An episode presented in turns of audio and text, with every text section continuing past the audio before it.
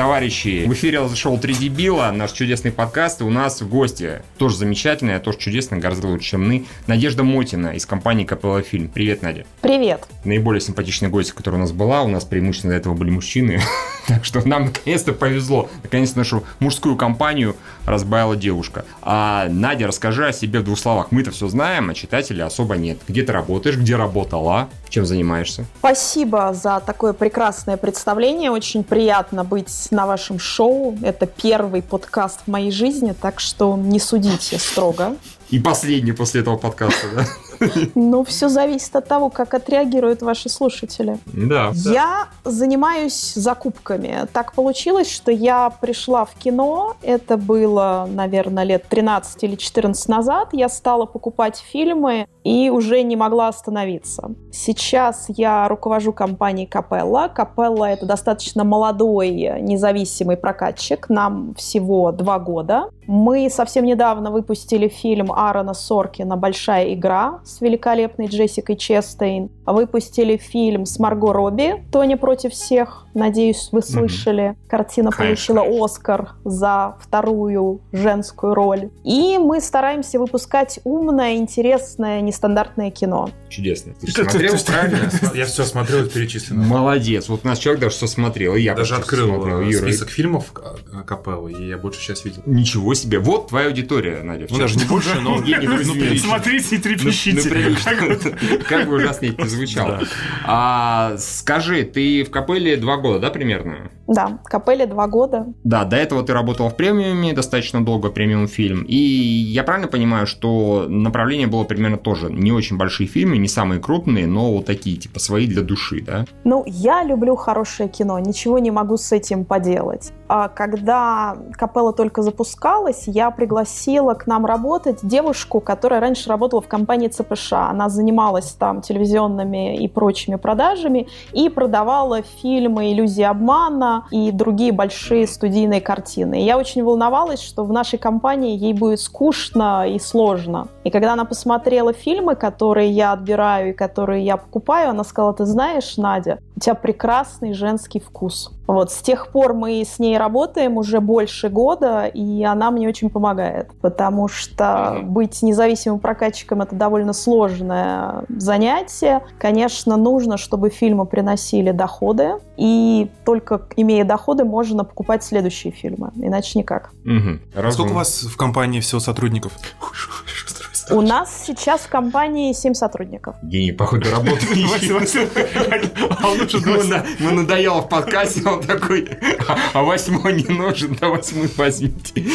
Боюсь, что я ничего не понимаю в э, закупке независимого кино с хорошим женским вкусом. Да. Ну смотри, пока все фильмы, которые закупала Надя, на тебя заходили неплохо. Это говорит либо о фильмах, либо о тебе. Надя, а тебе удача Логана понравилась? Это уже раз, по-моему, самый кассовый фильм, да, в вашем пакете? А в данный момент это самый кассовый фильм в нашем пакете.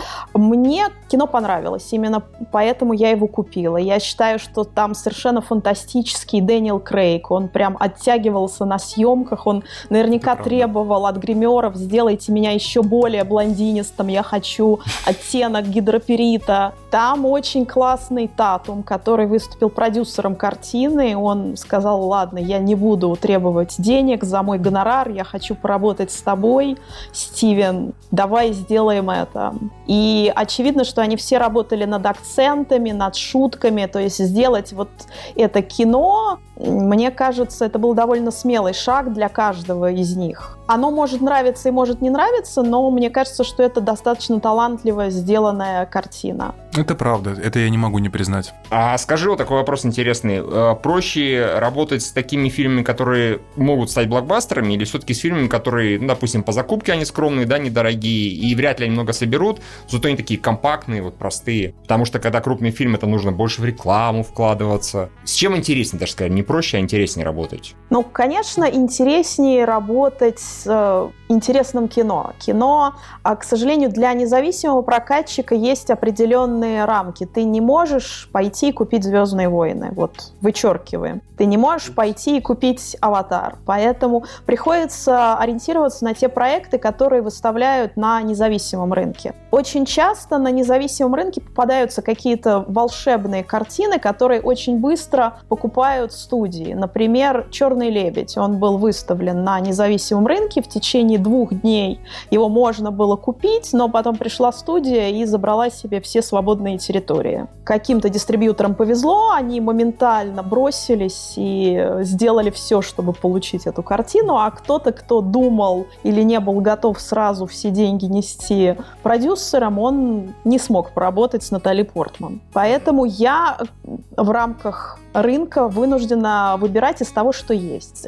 Рынок очень разный, и а, мне кажется замечательно то, что мы все на него влияем. То есть какая-то картина представлена, дистрибьюторы проявляют к ней интерес, они ее покупают, благодаря этим контрактам картина профинансирована. Она снята, ее увидели зрители, потому что Россия, Испания, Франция, Англия пришли и э, положили определенные деньги в эту картину. И еще приятно участвовать в процессе, потому что ты можешь высказывать какие-то идеи, у меня в свое время был фильм э, Гаса Ван Сента «Параноид парк». И там было в сценарии очень много сцен секса подросткового и между мальчиками. И когда мы обсуждали эту картину, я сказала, вы знаете, это очень сложное кино, особенно для нашего рынка. Мы никогда не сможем показать вот то, что вы хотите там снять. В результате в финальной версии картины там нету этих сцен. Они не вошли в финальный монтаж, либо не были сняты, потому что дистрибьюторы из разных территорий высказали свои какие-то соображения на этот счет. С другой стороны, есть режиссеры, которым главное — это творчество. Есть, я уверена, вы знаете фильм «Любовь» Гаспара Ноэ. И когда Гаспар Ноэ встречался со своими дистрибьюторами, которые тоже рассказывали ему, даже дистрибьюторы из Японии, что вы понимаете, у нас в стране цензура, нам очень сложно будет. Может быть, вы подумаете над тем, чтобы сделать телевизионную версию этой картины. Но Гаспар Ноэ сказал, нет, не хотите кино таким, значит, не будет оно пока показано в вашей стране. Я хочу, чтобы оно было только вот таким, как я его вижу. Никакой цензуры, ни одного кадра не позволю вырезать. А как тебе в итоге занесло в аниме, прости господи? Это при том, что я любитель аниме. А я нет. А Юра индифферентно, да. Расскажи, это совсем новый опыт для тебя все-таки? Да, это для меня совсем новый опыт. Я люблю аниме. Я помню, как я сидела в тогдашнем доме кино, в нынешнем киноцентре «Соловей» на ступеньках, э, когда показывали Миядзаки, и все, конечно, билеты были проданы, и зрители набивались в зал, пока можно было там дышать. С тех пор э, аниме является частью моей жизни. Я очень э, его люблю, но не очень хорошо в нем разбираюсь. В свое время я пыталась купить «Вечер крепчает». К сожалению, был другой, более страстный дистрибьютор, который заплатил больше денег за картину. Но, очевидно, пришло время попробовать. Мне кажется очень интересным работать с аниме, потому что у аниме есть своя аудитория, она невероятно отзывчивая, невероятно активная, она следит за тем, что происходит с фильмом, она его очень ждет. И и мне кажется, что эта аудитория очень благодарная. То есть если выпускать аниме вовремя, правильно, то зрители с удовольствием будут его смотреть в кинотеатрах, а не где-нибудь на торрентах. Я вот на это надеюсь. Да, мы все на это надеемся. Более того, по идее, прокат некоторых аниме последних э, показывает, что так может быть. Да, и Наруто, который выходил несколько лет назад, и твое имя хорошо собрало, и Мэри Ведьмин цветок. И сейчас вот у тебя в пакете девушки-танки и украсть пришельное утро цветами обещания. То есть они совершенно разные. Два, раз, два разных аниме? Да, представляешь, да. Хотя я могу подумать, что это три разных аниме. Нет, это не так. Они совсем разные по содержанию, по смыслу, по аудитории, да, достаточно все-таки, наверное, разные. У тебя были какие-то прикидки на какую аудиторию, каким мультфильмом ты рассчитываешь? Ну, для меня, как для девушки, украсть «Прощальное утро цветами обещания» более понятная история. Это очень красивая картина, э, она очень трогательная, там высокая драматургия, много событий, много эмоций, персонажи меняются, поэтому, конечно, с этим фильмом хочется повторить успех твоего имени, потому что я уверена, что люди, которые посмотрят эту картину, они не останутся равнодушными, они посоветуют друзьям, они затащат своих знакомых, а девушки пригласят юношей, юноши девушек, подружки пойдут вместе, и, может быть, э, девушки школьницы возьмут с собой своих мам или старших сестер.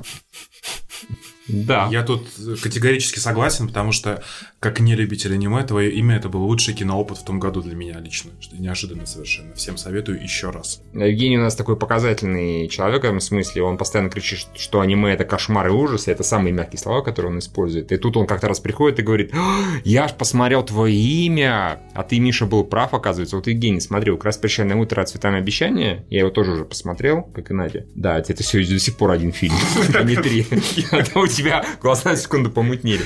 А это примерно столько же круто, как твое имя. Круто. Оно совершенно другое, там совершенно другой сюжет, там другая эмоциональная составляющая, но она прям вот замечательная. И, собственно говоря, Миядзаки, э, Миядзаки, новый Миядзаки, на самом деле Малькота Синкай, который снял твое имя, он про «Крас на утро» сказал, что типа браво, потрясающее кино, мол, Мария Аката, которая сняла это кино, она вот такая, она чудесный режиссер, я прям завидую. А вот смотри, Надя, у нас вопрос от читателя, а как вы договорились договорились с кинотеатрами на прокат фильма, где и час не наберется. Разумеется, речь не о «Крась на утро», а о «Девушках и танках». А «Девушки и танки», конечно, это необычный проект. Я никогда раньше не выпускала фильмы, которые были бы меньше часа. Но у кинотеатров есть практика, они работают сейчас с разным контентом, они показывают проекты, которые не достаточно длинные по хронометражу. Поэтому мы начали просто рассказывать про то, что это интересный проект, это очень веселый комедийный экшен. И нам удалось уговорить более чем 300 кинотеатров взять эту картину. Нам повезло, потому что игра World of Tanks поддержала наш релиз. Я хотел пошутить, а была ли у вас промо с World of Tanks? Оказывается, правда. Для нас это тоже первый опыт, то есть на каждой картине ты делаешь что-то впервые. Я вот, например, никогда не играла в игру World of Tanks, но вот теперь я про нее знаю и думаю, что следующий шаг будет, что я в нее поиграю по-настоящему, зажгу, у меня будет 30-минутный бой на танке из нашего фильма «Девушки и танки». Так вот, игра запускает специальный розовый мод. 5 апреля, в день выхода фильма «Девушки и танки», все игроки в игре смогут по желанию выбрать этот розовый мод и поиграть за команду японской школы Орай, которая у нас главная действующая команда в игре. Как звучит прекрасно. World of Tanks, да, сидят такие вот здоровые, ну, как они себя, по крайней мере, часто представляют, мужики, да, и, и игры, и тут у них появляется розовый мод. По-моему, это прекрасно. Розовый мод название, да? Нравится? Охренеть, как бы это... Да, я тоже на самом деле НЦА, я э, только видел, как играли World of Tanks, но у них сейчас как-то совсем все круто развернулось, они сейчас по всем, э, по кинотеатрам ставят эти виртуальные... Шлемы. Ну, шлемы, да, фактически. Садишься, играешь в World of Tanks. И мы с ними партнерствуем. Мы, в смысле, девушки и танки. А у меня такой вопрос есть. Вот, например, когда вы выбираете себе фильм для проката, вы на какой моменте начинаете его отслеживать? То есть, с момента появления трейлера, постера или еще раньше? То есть, есть, например, момент, когда появляется имя режиссера или актеров, которые задействованы, или даже студии, которые над этим работают. Или вот на какой стадии подключается вот именно желание купить это? Или просто приходите на кинорынок, смотрите трейлер, и это западает? Ну, на самом деле, все зависит зависит от состояния рынка. У нас сейчас рынок в кризисе, он потихонечку выходит, но до кризиса 2014 года все проекты покупались на стадии сценария еще за два дня до начала рынка. То есть компания заявляла, что у нас будет фильм, вот у нас есть э, такой сценарий, режиссера мы планируем вот этого человека, и актера планируем вот этого. Хотите, не хотите, Через два дня приходишь, уже проект продан. Поэтому до момента, когда выходил первый ролик или появлялись маркетинговые материалы, до этого момента дистрибьютор уже должен был принять решение. Сейчас, поскольку кризис, поскольку рынок упал и все стали более аккуратными, мы принимаем решение на стадии, когда появляются первые материалы. Хотя некоторые проекты, когда это известный режиссер, они, конечно, покупаются сразу. То есть если вот завтра будет будет анонсировано, что Хаяо Миядзаки решил сделать новый проект, он будет продан в течение там нескольких дней на весь мир. Угу. И ты будешь числе тех, кто попытается его купить? Ну, я, конечно, постараюсь. Такой вопрос. А как вы просчитываете экономику того или иного проекта? Исключительно по опыту я раскладываю Соответственно, сколько фильм может собрать в прокате, сколько фильм может собрать на других носителях, сколько может принести телевидение, территории, интернет, сколько нужно вложить в выпуск. И если у меня цифры совпадают, уже делаю предложение, исходя из этих цифр. Угу. Вот, кстати, у нас тоже читатель Владимир задавал вопрос по поводу экономики новых фильмов аниме. Э, с фильмом «Мариакады», как раз «Прощальное утро», там примерно понятно, какие цифры будут считаться успешными. То есть ты сказал уже, это ориентировка на твое имя. Это ясно. А, собственно говоря, с девушками-танками, что будет считаться успехом? Ну, нам бы хотелось, чтобы фильм посмотрело не менее 40 тысяч зрителей. Угу. То есть вот до 40 тысяч это уже как бы плохо или ну так себе, а 40 и выше это уже все нормально, проект успешен, мы там идем закупать э, к японцам э, вторую, третью, четвертую часть и продолжение все и так далее. Правильно понимаю? Да, потому что все в ваших руках. Дистрибьюторы выпускают то, что пользуется спросом. Если мы ставим фильм в кинотеатры, люди приходят смотреть его в кинотеатрах, конечно, мы следующий такой же фильм с удовольствием купим и выпустим.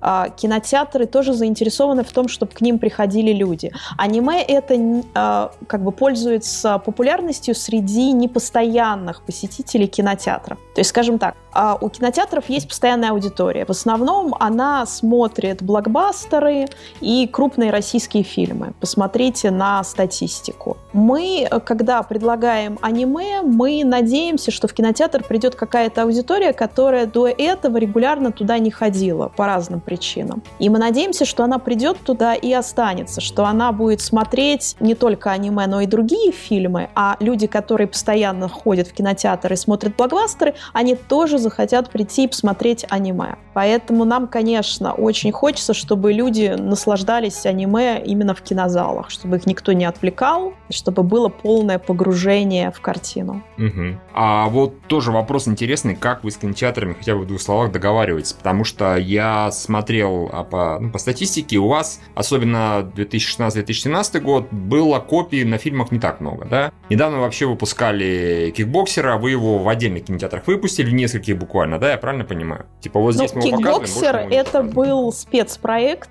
скажем ну, так. о чем и речь, да. Потому что я в детстве, конечно же, наверное, так же, как и вы, смотрела все фильмы с озвучкой Андрея Гаврилова. И ага. когда я позвонила Андрею, у меня сразу всплыли «Звездные войны», которые я впервые увидела именно с этим голосом. Угу. И мне захотелось сделать вот такой проект для тех, кто ностальгирует по 80-м, по началу 90-х, чтобы посмотреть кикбоксера, где есть Жан-Клод Ван Дам, где есть Майк Тайсон, именно с этим голосом. А, конечно, выяснилось, что эта аудитория, она не так легка на подъем, как хотелось бы, но мы как бы заявили такую возможность. Мы сделали подарок мужчинам на 23 февраля, выпустив картину с такой озвучкой 22 февраля. И сейчас как бы ее можно посмотреть на iTunes и в других интернет-кинотеатрах. Поэтому я, вот моя всегда была стратегия, я всегда против увеличения количества копий. У нас есть разные компании на рынке, они строят свою работу по-разному. То есть для меня всегда самое важное – это наработка. То есть каждый кинотеатр должен привлечь зрителей, потому что если вы смотрите кино в пустом зале, у вас ощущение, что вы попали туда случайно. У вас нет вот чувства, что вы присутствуете при каком-то выдающемся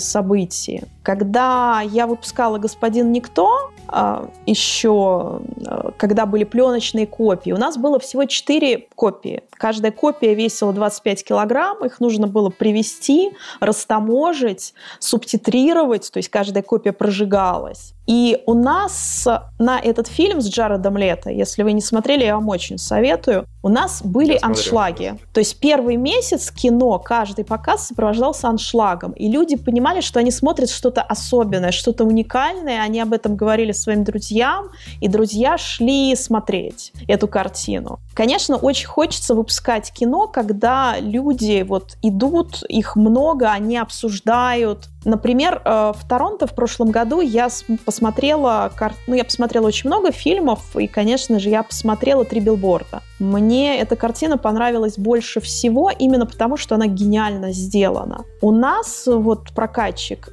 умудрился добиться, что очень сложная картина, фактически драма про трагедию в глубинке, где не так много персонажей, где все персонажи не очень симпатичные, она привлекла аудиторию. Люди ходили, люди обсуждали, и картина шла и шла в прокате, потому что нам же еще очень важно, чтобы фильм оставался в кинотеатрах, чтобы нас после того, как мы вышли, через там 3-4 дня не сняли и не заменили на новый российский блокбастер. А этого можно добиться только если люди идут смотреть кино, если вот они пришли в первый день, во второй день и в третий день, и у них есть интересы, и они дальше начинает работать э, сарафанное радио. Если картина хорошая, она правильно поставлена, то прокат идет, он длительный, и все довольны. И люди, которые смотрят хорошее кино, и кинотеатры, и, конечно же, прокатчики, которые не просто так этим занимаются. Ну вот просто на аниме у тебя достаточно много копий на каждый из этих аниме по сравнению даже с предыдущими релизами. Вот, соответственно, надежда на то, что на каждом сеансе тоже будет много людей. Хотя Но бы у нас было очень много заявок из разных городов. Мы постарались максимально с аниме удовлетворить всех желающих.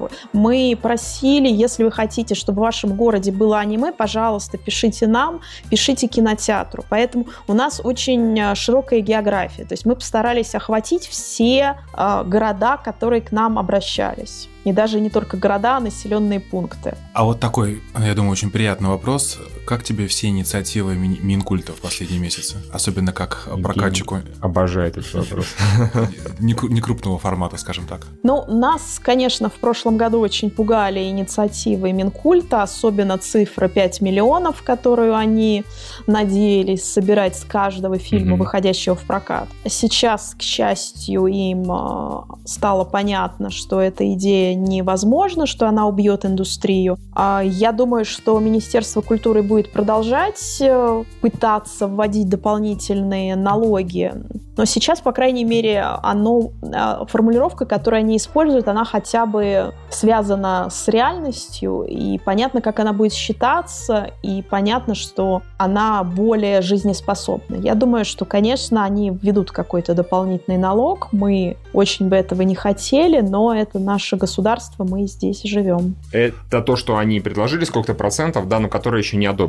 Да, это инициатива, что они хотят 3% от бокс-офиса забирать себе. Ну, а вот ты сама как считаешь, Минкульт вообще помогает развитию, в принципе, кинематографа в России или только мешает? У нас просто несколько мнений разделяется здесь, в этой комнате. Mm-hmm. Ну, я думаю, что вы можете судить по результатам картин. У нас есть «Нелюбовь», которая получила приз в Каннах и была номинирована на Оскар, и она не поддерживалась государством. У нас есть какие-то большие проекты, как «Движение вверх», которые очень качественная картина, невероятный продюсерский успех, но при этом государство зачищало дату, чтобы картина шла, чтобы ей никто не мешал. Ну, то есть здесь, мне кажется, есть две стороны. С точки зрения прокатчика, конечно, я считаю, что рынок, он саморегулируется, и поскольку мы все коммерческие структуры, и кинотеатры, и дистрибьюторы, мы должны договариваться самостоятельно без вмешательства Минкульта. Что касается действий Минкульта по поддержке именно производства российских фильмов, она, конечно, необходима, потому что большое, дорогое российское кино тяжело снять продюсеру в одиночку, но есть успешные проекты, когда несколько продюсеров вместе с каналами умудряются сделать очень качественный продукт даже без участия Минкульта. Всякое бывает. Ты доволен, Евгений? Более чем. А, Надь, вы еще периодически работаете с другими компаниями, совместно прокатываете кино. Угу. Это вот как получается? Вы, где вы друга находите? На кинорынках? Типа, ой, привет, ой, привет. Кстати, у меня такой проект. Давай, может, прокатим? Ну, давай, почему нет? И все это за, за бокальчиком шампанского. Или как-то по-другому это происходит? Ну, я бы хотела, Миш, чтобы все в нашей жизни было за бокальчиком шампанского. Просто угу.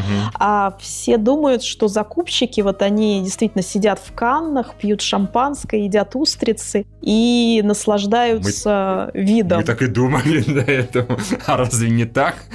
Вот это да, окей. Как а на самом деле? приходят прекрасные актеры и говорят, а давайте вы купите кино с моим участием. Бывают, конечно, разные э, истории. Я вот никогда не забуду э, прекрасного Райана Гослинга, который представлял свой режиссерский дебют, и он встречался, соответственно, с дистрибьюторами.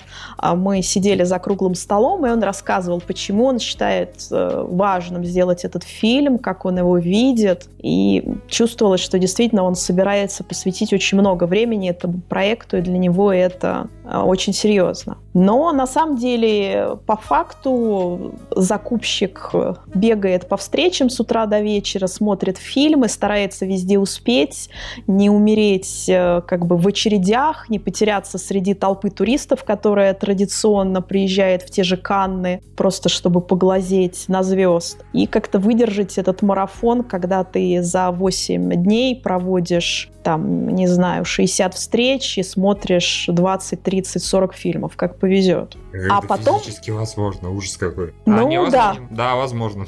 Я только что посчитал. Ужасно, но возможно. А потом уже ты приходишь э, на наш кинорынок и начинаешь думать, как лучше выпустить картину. Я как бы считаю, что одна голова хорошо, а две головы лучше. Если удается договориться с какими-то партнерами о сотрудничестве, это прекрасно, это всегда идет на пользу проекту. Какой у тебя самый успешный пример такого сотрудничества был? Ну, ты упомянул уже удачу Логана, которую mm-hmm. выпускала компания Sony Disney, и это действительно великолепная работа. Я считаю, что Sony Disney это лучший прокатчик на нашем рынке, и было, конечно, очень-очень приятно с ними работать, общаться, обсуждать маркетинг, выпуск, все детали. А тебе никогда не хочется зайти и пойти в Sony Disney работать? Ты знаешь, это хороший вопрос. Мне, как ни странно, в прошлом году предлагали пойти не в Sony Disney, но пойти в студию. И как-то я вот э, затормозила, потому что когда ты независимый прокатчик, ты можешь сегодня выпустить аниме, завтра выпустить ужастик, послезавтра выпустить фантастику.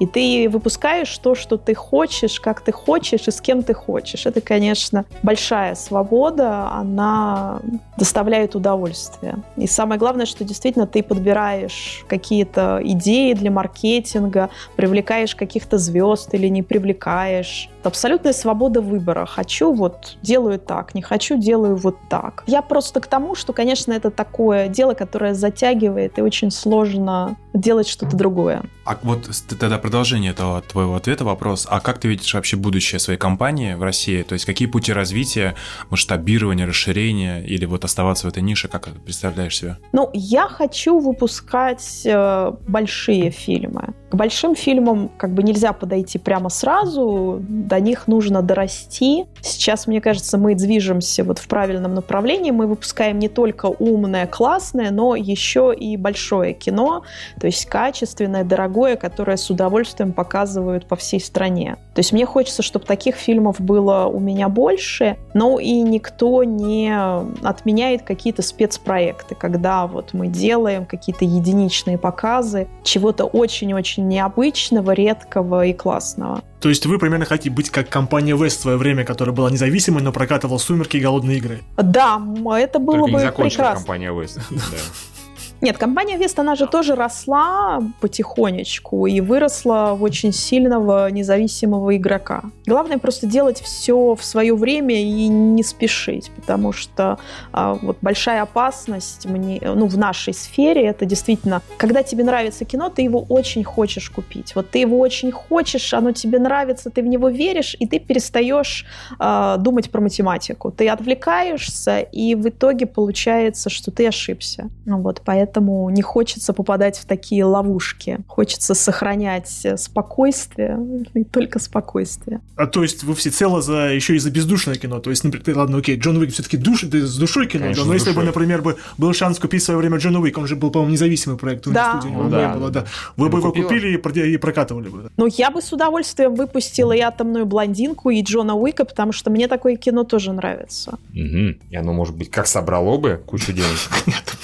Ну, оно и собрало блондинка. Но Джон Вик, Джон Вик, да, собрал вполне себе. А, кстати, атомная блондинка у нас, я не помню, прошло. Так, Она хорошо сработала. Нормально у нас, да, сработала? Да, там, скорее всего, недорого же оно стоило, да, я так понимаю? Нет, она стоила вполне себе неплохие деньги. То есть вот для моей компании достаточно солидные, э, солидную сумму она стоила. А вы же и кредитов не берете, насколько я помню, да, ты где-то упоминала. Вы все вот, что заработали, то и тратите на кино новое. Да. Какие ну, молодцы. для меня это единственная модель, когда ты не попадаешь в какие-то ловушки. Когда не придется дом закладывать, да, а потом да. еще и офис и все такое прочее. А независимое отечественное кино, с ним что-нибудь можно сделать? Например, снимет какое-нибудь кино Роман Каримов небольшой, не станет прокатывать его с Базилевсом или еще с каким-нибудь таким так себя прокачивать. Да, да, говоря, да. да, с крупным. Будете прокатывать отечественное кино? Да, я открыта для отечественного кино. В прошлом году я, конечно, очень жалела, что не удалось выпустить «Аритмию», потому что э, компания, которая ее выпустила, она дружит с режиссером и подписала договор на очень ранней стадии. Но я как бы смотрю на российские фильмы и с удовольствием, как бы, если что-то интересное попадается, я с удовольствием обсуждаю эти проекты. А дистрибьюторская компания, она может вкладываться в производство фильмов? То есть именно вот приходит человек, который говорит, дайте мне часть бюджета, и вы будете моим прокатчиком. А потом уже ну, поделим прибыль вместе. Я сейчас не готова к таким схемам, потому что это может означать э, заморозку денег на длительный период, если постпродакшн затянется, еще что-то случится. Ну, то есть для меня это просто сейчас большой риск. Если ничего не путаю, компанию УГ, в частности, это и подвело, то, что они начали вкладываться. Да не, ну подвело, что они начали покупать такое говно, как, и то, что как начали, вампирская академия, и, Миш. И то, что они начали вкладываться, Нет, компанию Вест, к сожалению, подвело то, что она подписала аутпут, э, сделку с компанией Lionsgate. И в а, рамках аутпута оно, она пообещала платить определенные суммы, которые не обсуждались по каждому проекту, а рассчитывались автоматически. И именно в тот а. момент у компании Lionsgate не было больших коммерческих э, проектов, а были достаточно спорные картины, которые оказались в рамках этой схемы очень дорогими. А бывает такое, что знаю, фильм хороший, а люди не идут. Вот, например, возьмем ту же самую игру Эндера, да, которая да. у нас была. Фильм отличнейший просто, да, и со звездами есть. А вот просто люди взяли и не пошли. То есть вот как-то вот не прочухали. Нет, ну, бывает, конечно. Да, нигде не. Не, бывает очень много ошибок, которые допускают дистрибьюторы. Это мы выбираем неправильную дату, выбираем неправильный маркетинг, и люди не идут. То есть, например, не то сообщение, не так мы картину представили, конечно, есть очень много факторов. А бывает картина, которая, опять-таки, вот она прекрасная, замечательная, но люди просто на нее не идут. Например, вот все картины, которые связаны с умирающими людьми. У меня был фильм «Сейчас самое время». Там э, снимался Джереми Ирвинг и, по-моему, Дакота Феник. Да, Дакота Феник. Совершенно фантастическое кино про первую любовь. Очень красивое, очень нежное. Но вот абсолютно никто не пошел его смотреть, потому что как бы тяжелая тема. И вот в этой теме только во всем виноваты звезды смогли добиться какого-то результата, и то не очень большого, и то благодаря студии, которая их здесь прокатывала. На каждое правило есть исключение, потому что у нас э, на российском рынке очень долго была такая присказка, что самое нехорошее с точки зрения закупки кино – это кино про негра-баскетболиста, больного СПИДом, который гей. Э, гей, да. А потом вышел фильм «Один плюс один» и порвал шаблон. Там и негр, там и инвалид, там и другая страна, там и вопросы вроде, вроде как для нас не очень актуальны, а тем не менее, пожалуйте. Собрало мама. Ну, просто кино очень хорошее, уже очень хорошее. Это один из тех примеров, как, ну вот, та же аритмия, про которую, да, ты говорила, что про нее люди рассказывали, ой, это хорошо. Про три билборда, тоже, где все друг другу бегали, рассказывали, это просто прекрасное кино. Про один плюс один было то же самое. Название, конечно, странное для российского проката было выбрано, но ладно, это другой вопрос. А вот у меня вопрос. Название фильмов вы же внутри утверждаете? Да. Ну, у себя в компании. А вот, э, например, Мэри Шелли «Страсти до Франкенштейна» или «The Bleeder. Реальный Рокки». Ну, просто расскажи, как вот это происходит. Ну, на самом деле, Мэри Шелли мы сегодня переименовали. Я могу вам озвучить новое название. Давай. Вы, наверное, будете смеяться, но ничего не поделаешь. Ну, Готовы? Да. Фильм будет называться «Красавица для чудовища». Хорошо. Все лучше. Мы смеемся. Хорошо, получилось. Не, на самом деле- боитесь, что? Ладно, окей, хорошо. Не что такая вот, например, люди же ну, не всем дурачки и все, когда они видят чудовище, думают, ага, кто-то пытается меня надуть, просто сыграв на э, отсылках красавец чудовище. Классики, Очевидно, классики, да? То есть мы когда-нибудь слышим что-нибудь типа «Нация Z» или другие фильмы про, зомби как бы с, буквой Z в, в названии, это как бы вызывает другой эффект. Думаешь, ну, блин, я же не дурак, ну зачем же меня пытаются так, ну, просто купить? Вот, вот По твоему опыту это насколько работает, в принципе? Ну, смотрите, эта тема очень спорная. Я вот с названием Мэри Шелли очень долго мучилась, потому что не было хорошего названия, которое бы мне нравилось. И кино, оно совершенно замечательное. То есть я его посмотрела в Торонто, Кинопоиск его посмотрел в Торонто. Мы все с огромным удовольствием хотим донести это кино до зрителя. Кино готическое, кино про любовь, очень современное в чем-то. Но вот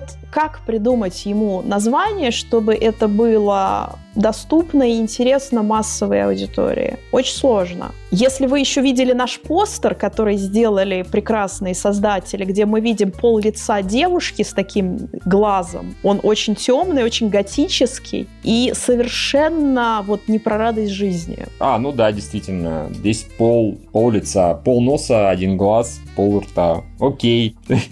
Нич- Ничего не Не, говорит. ну, слушай, а вот, например, Будапешт, который называется у вас а, «Мальчишник в Европе». То есть мальчи- вообще слово «мальчишник», а, оно же одно время просто было везде. Там практически каждая комедия, где было что-то про веселье и угар, называлась «Мальчишник где-то там». из Вегаса куда-то там. Не, ну там даже были и другие. э, Побег из Вегаса еще Да, был. да, И. Вегас еще часто. Не, на самом деле я не говорю, что это хорошо и что это панацея. Мы стараемся придумать э, какие-то вещи. Они не идеальны, и по поводу мальчишника в Европе а, мы, может быть, название и переименуем. Мы сейчас ждем, какой будет постер и ролик у проекта, чтобы принять окончательное решение. Просто когда ты говоришь «мальчишник в Европе», люди сразу понимают, о чем этот фильм. Потому что этот фильм действительно про отрыв французов, которые придумали проводить вечеринки холостяков в Европе, чтобы там было много девочек, много алкоголя, гонки на танках, стрельба и вот полный-полный отрыв, который в цивилизованной Европе совершенно невозможен. Вот как это конвертировать в хорошее название, пока не знаю. Думаем мы еще на эту тему. Не, ну логично, логично, не спорю. Конкурс надо проводить. Правда, мы проводили на КГ конкурс по поводу как раз «Прощальное утро», и в итоге было много вариантов, и мы там уже выбрали самые интересные варианты, которым людям призы выдадим. Но в итоге остановились на том, какое было изначально, потому что оно лучше всего звучало. Оно длинное, но оно прям такое, типа, романтичное. Вы знаете, Я да, вот по понимаю? поводу названия для этого проекта, когда я первый раз э, услышала предложение украсть прощальное утро цветами обещания, я подумала, это слишком длинно. И э, мои сотрудники, которые работают с кинотеатрами, они тоже сказали, ну как это будет писаться в кинотеатрах, как это будет пробиваться на билетах, как это будет стоять в афише. Но потом мы с этим названием пожили какое-то время, и мы поняли, что оно гениально, оно описывает фильм. То есть тебе ничего не надо говорить, ты просто произносишь это название, и люди понимают, что им ожидать. Ну, причем не сюжет описывает, а скорее атмосферу, что довольно-таки трюк ловкий. Плюс э, длинным названием нас приучили три билборда. Там, А, там кстати, еще да, да, мы сочувствуем. Да, да, да, да, да. Гарри Поттер еще приучил. Ну, Гарри Поттер это ладно, это отдельный разговор, конечно. А давай еще, если ты не устала сильно, пару вопросов непосредственно про аниме. У нас прям спрашивают. Тут, например, почему кинотеатр Пионер а, не хочет прокатывать девочек и танков, э, хотя до этого любил прокатывать аниме с субтитрами. Такой Ну, вопрос. кинотеатр Пионер не понимает, что такое девочки и танки. Кинотеатр. Пионер прекрасно понимает, что такое Миядзаки, делает ретроспективы. Кинотеатр Пионер показывал Мэри и Ведьмин цветок и очень доволен результатами. Но вот что такое девочки и танки, они не понимают, какая аудитория у этого проекта. Поэтому они отказались с ним работать. не понимают. Да, смертельно они понимают. А девушки танки они не понимают. Окей, хорошо. Это интересно. Ну вот 300 кинотеатров как-то понял. А вот мы в свое время, когда с Мишей посещали кинорынки, мы наблюдали, что большинство директоров кинорынков это такие люди, ну, наверное, уже сейчас нашего возраста, да, когда 40-летний, 50 Я тебя умоляю, сильно плюс. Сильно Лет плюс, 10 да. старше да, меня. да. Ситуация изменилась, как бы, или все остальное по-прежнему так и остается. И насколько им сложно, например, ну, понятно, что с, с, э, если сеть кинотеатр, какой-нибудь Коро или там Формула кино, с ними проще, там, наверное, с одним человеком переговариваться надо. Когда отдельные кинотеатры, вот легко им продавать такие фильмы формата аниме или нет? Им не легко продавать такие фильмы, потому что все кинотеатры, которые находятся где-то в городах, для них очень важен большой рекламный бюджет. Мы не можем им пообещать, что мы покажем наши рекламные ролики на ТНТ, на СТС, и как бы весь город N будет завален нашими рекламными материалами. Поэтому, конечно, им э, не просто брать наши фильмы, но мы стараемся их убедить, что есть аудитория, которая хочет посмотреть это кино, она к вам обязательно придет, пожалуйста, давайте поставьте. И потом это все-таки тренд. То есть сейчас, когда вышел Мэри и Ведьмин цветок, появился позитивный тренд на аниме. То есть директора кинотеатров, они поверили, что аниме может привлекать аудиторию. Поэтому если вы хотите, чтобы аниме продолжало появляться в кинотеатрах, поддержите те релизы, которые выходят сейчас потому что там до конца года не так много аниме-проектов заявлено. Если сейчас несколько фильмов пройдут успешно, то появится больше аниме в графике релизов. Разумно. А у нас в России есть какие-нибудь заметные лидеры общественного мнения, которые тайные поклонники аниме? Ну, мы ну, теперь ты знаем, не лидер общественного мнения вообще. Не-не-не, я просто знаю, про кого будет речь. Я просто спрашиваю, кроме того, кто-нибудь еще есть, как бы нету? Вы находите таких вот... Ну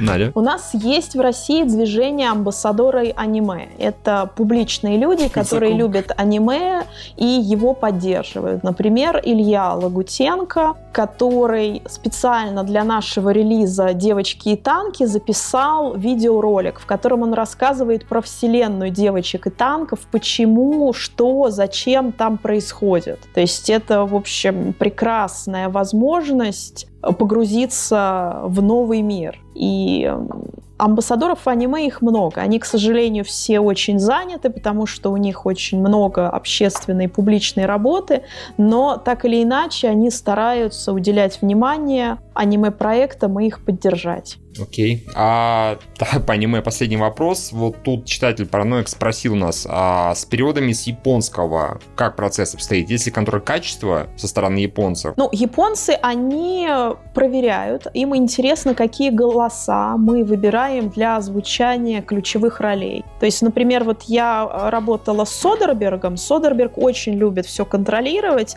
На каждого из восьми ключевых персонажей удачи Логана мы делали по три актера. То есть актеры записывали реплики, они отправлялись а, на студию Содерберга, и он утверждал, что вот актер этот достоин, этот актер недостоин. Японцам мы, а, нам очень повезло с аниме, мы сотрудничаем со студией Реанимедиа, где прекрасный режиссер Александр Фильченко, он озвучил уже очень много аниме, он понимает, как работать с аниме, он понимает особенности аниме, и как бы те актеры, которых он нам предложил для озвучания ключевых ролей, они были с первого раза утверждены японцами, как вот идеальные голоса для этих персонажей. Круто. Спасибо, Надь. Все, товарищи, вопросов у нас да, нет. Спасибо. Больше. Вы теперь поняли, как работает прокат? Да, независимый в России. Вопреки Минкульту. Да я понял, ты, ты главное, да, это ждал из беседы, что подтвердили, типа, Минкульт не всем хорош. Молодец, все довольны. Настя, спасибо большое, что ты к нам пришла, что рассказала, потому что, по-моему, всем интересно будет. А, к примеру, про то, как э, прокатчики ездят на кинорынки и закупают там фильмы, вот я уверен, почти у всех, включая нас, было именно такое ощущение. Приехали, пообщались с бокальчиком шампанского, посмотрела два фильма в э, день максимум, все это сразу же купила, не задорого, разумеется, приехала и заработала кучу денег. А выясняется, все не так. Ну, да. да. Спасибо большое, что вы меня пригласили. Не за что. И не забывайте, вот сейчас в аниме выходит у компании Капелла «Девушки-танки» 5 апреля, и «Украсть пришельное утро цветами обещаний» 19 15 апреля. На них нужно обязательно сходить. А то КГ закроется. Не компания Капелла, КГ закроется. Компания Капелла не пострадает. А нам все, нам конец. Да, кранты. Да, кранты. Так всегда и происходит. Как только мы кому помогаем, если что-то не то, то мы закрываемся. Спасибо, Надь. Пока. Спасибо. Пока. Все, пока. пока. пока.